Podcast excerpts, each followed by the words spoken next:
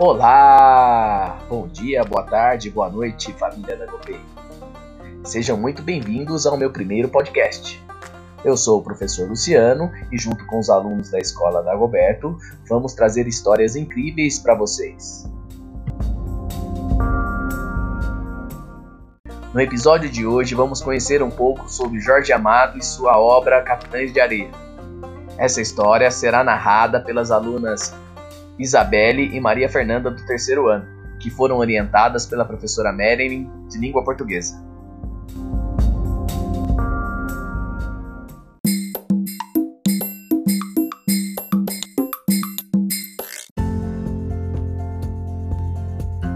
Oi, oi, senhoras e senhores. Bem-vindos ao nosso primeiro podcast Didáticos da AgoNews. Bom, somos alunas do terceiro ano da escola da Roberto José Machado. Adoramos participar de quase tudo da escola e somos integrantes do Acolhimento P.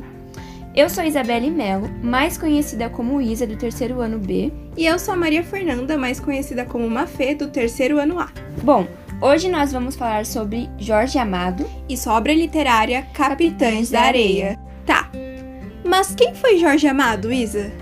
Ah, Mafê, Jorge Amado foi jornalista e um dos maiores representantes da literatura brasileira modernista, com uma obra marcada pelo regionalismo e pela denúncia social. Foi o quinto ocupante da cadeira 23 na Academia Brasileira de Letras em 1961 e, além disso, recebeu vários prêmios com destaque para o Prêmio Camões 1994 e também o Prêmio Jabuti, o qual fora agradecido duas vezes em 1959 e 1995. Esse cara foi fera mesmo, hein, Isa? Verdade, Mafê, mas como será que começou a trajetória dele? Me surgiu essa dúvida. Bom, Isa, Jorge Leal Amado de Faria nasceu no dia 10 de agosto de 1912 no distrito de Ferradas, município de Itabuna, no sul do estado da Bahia.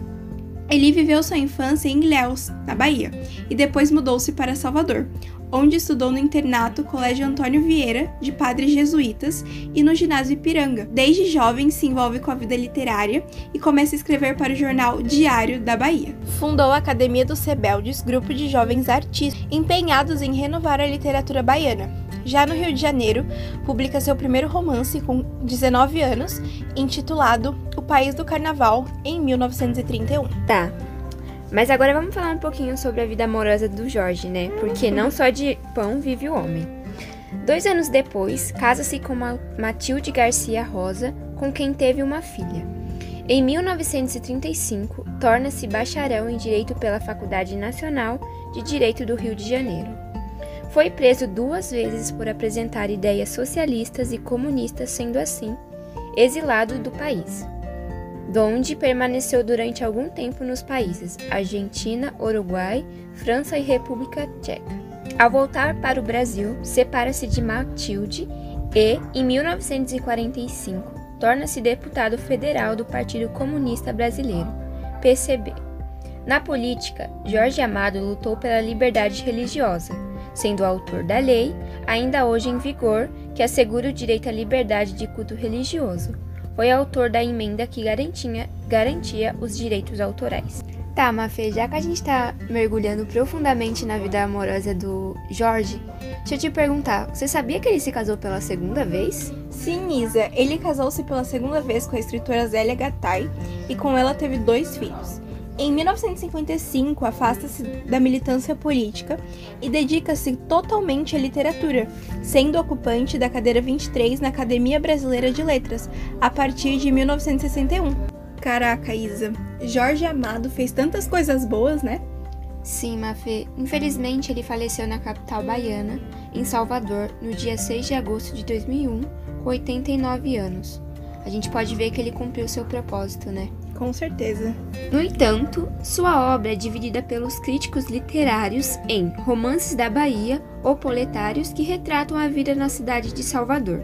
Como é o caso de Suor, O País do Carnaval e o destaque desse podcast, Capitães da Areia.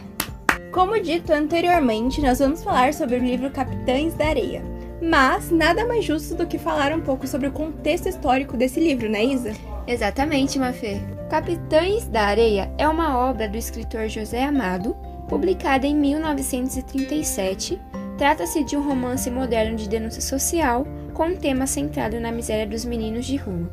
O nome do livro faz referência ao bando de meninos, os Capitães da Areia.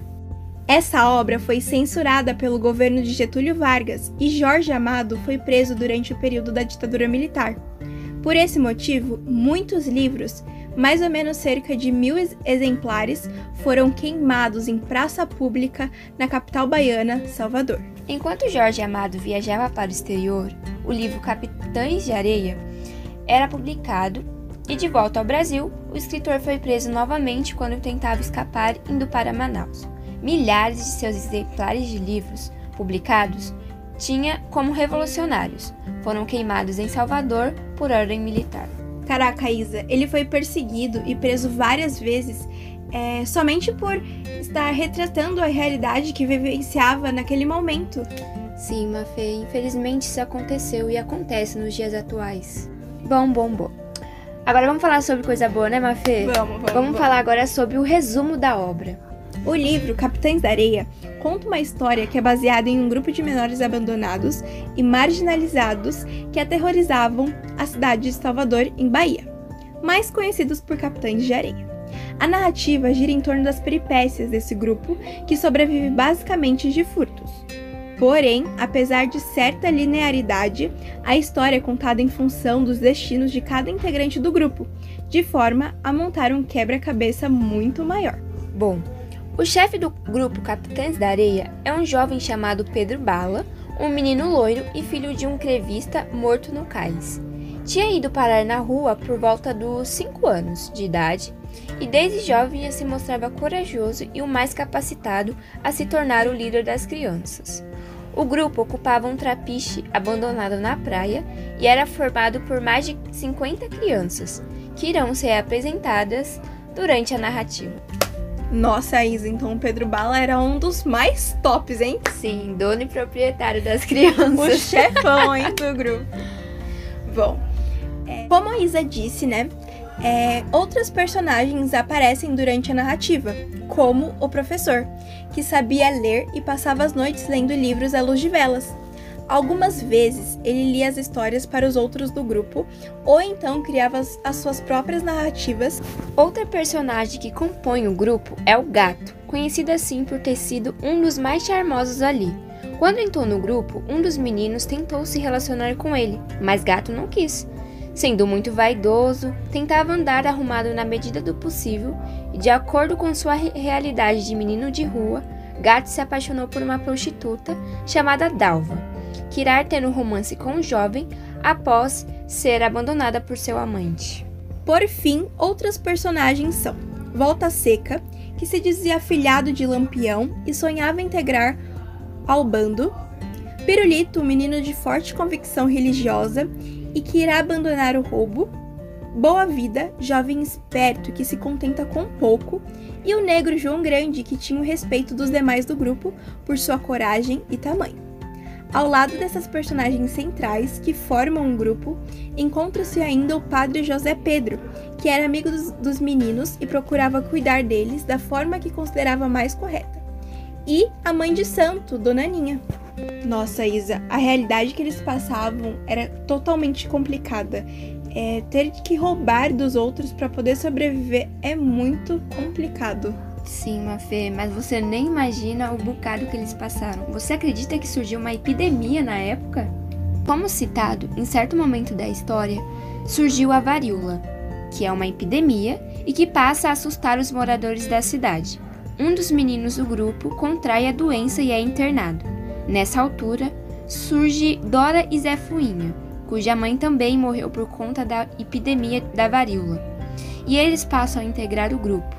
No início, alguns jovens tentaram se relacionar com Dora, mas são impedidos por Pedro Bala, professor e João Grande. Porém, Dora e Pedro Bala passam a ter certo envolvimento amoroso. Hum.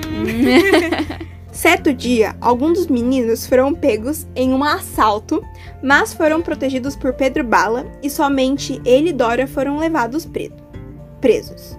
Ela foi levada para um orfanato enquanto Pedro Bala foi torturado pela polícia e mantido preso em uma solitária por oito dias.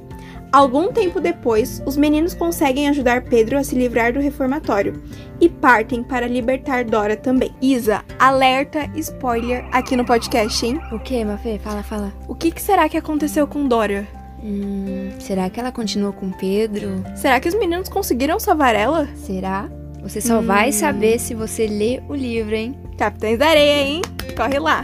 Continuando o resumo da obra, Após uma tragédia, o grupo vai sofrendo algumas alterações ali.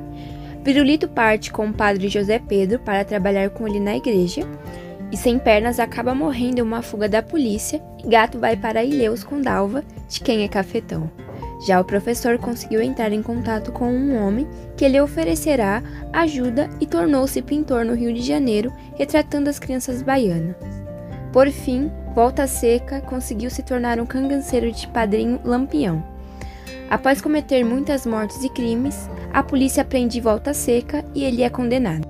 E por fim, cada vez mais fascinado com as histórias de seu pai sindicalista que morrerá em uma greve, Pedro Bala passa a se envolver em greves e lutas a favor do povo.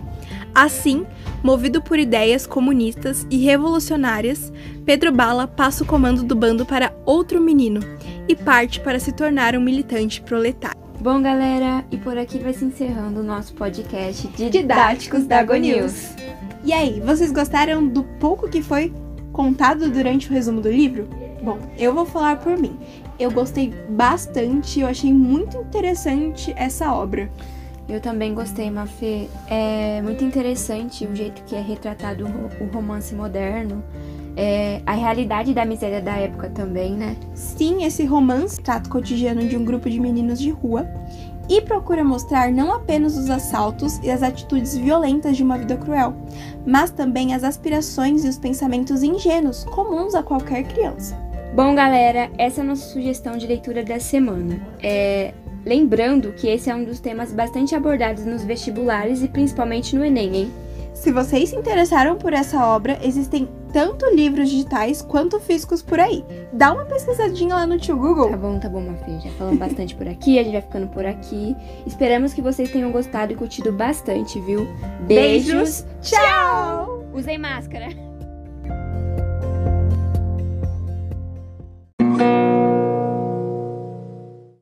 E aí, gostaram? Eu adorei. Tanto que tem um desafio para vocês que acham de vocês contarem as nossas próximas histórias? Não sabem o que contar? Isso não é problema. É só você procurar o professor Rubens na sala de leitura, que eu tenho certeza que ele vai encontrar uma história linda para você contar. Vamos nessa?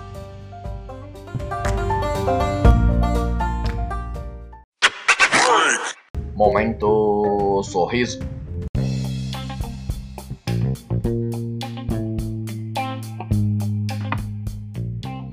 Você sabe qual é a pedra que mais dança? Não sabe? Que é isso, hein? É a rocha! Muito boa essa, hein? Até mais!